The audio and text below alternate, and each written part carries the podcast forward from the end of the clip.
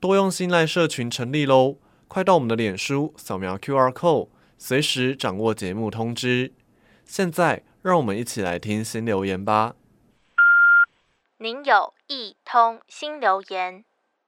前段时间连续几天突如其来的大雨，让平常上班就已经身体疲惫、心情烦躁的自己更加的焦虑。原因很多，像是下雨天容易淋湿衣服，鞋子也会黏黏的，非常的不舒服。另外，上下班的时间，路上交通大打劫，延长了通勤，延后了吃饭和到家的时间。不过，有天在与朋友的聊天过程中，他和我分享，如果失眠的时候，网络上有很多雨声的白噪音影片，听着听着，慢慢的也可以入睡。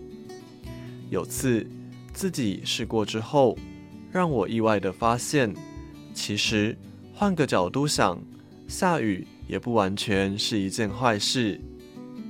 尝试着。用不同的角度去看事情，也让我想到了一则有趣的新闻。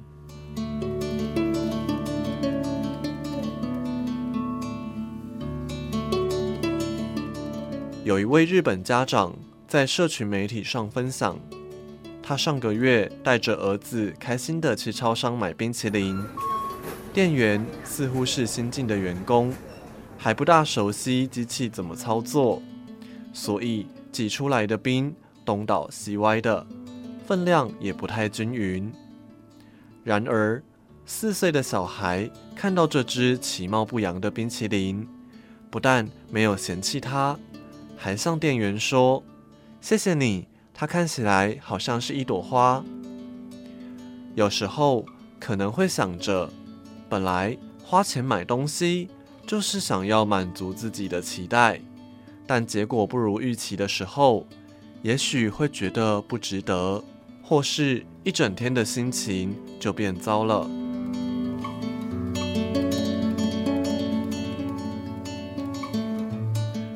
仔细去想，心情是会累积的，心累难过是一天，快乐的释怀也是一天，何不累积好心情？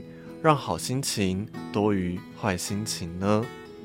其实事情常常没有我们想象的那么糟，就像是挤坏的冰淇淋，虽然形状并不是很完美，但一样是甜的，吃下去也会变得开心。如果再发挥想象力，也能像那个孩子一样，让冰淇淋有另一番的风貌，也就像是。缺角的杯子，不看那个缺角，杯子还是圆的。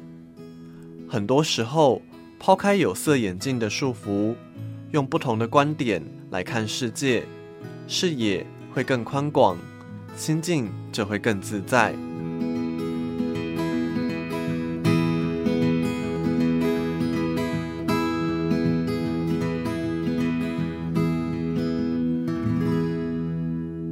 您的留言已完成，下次见。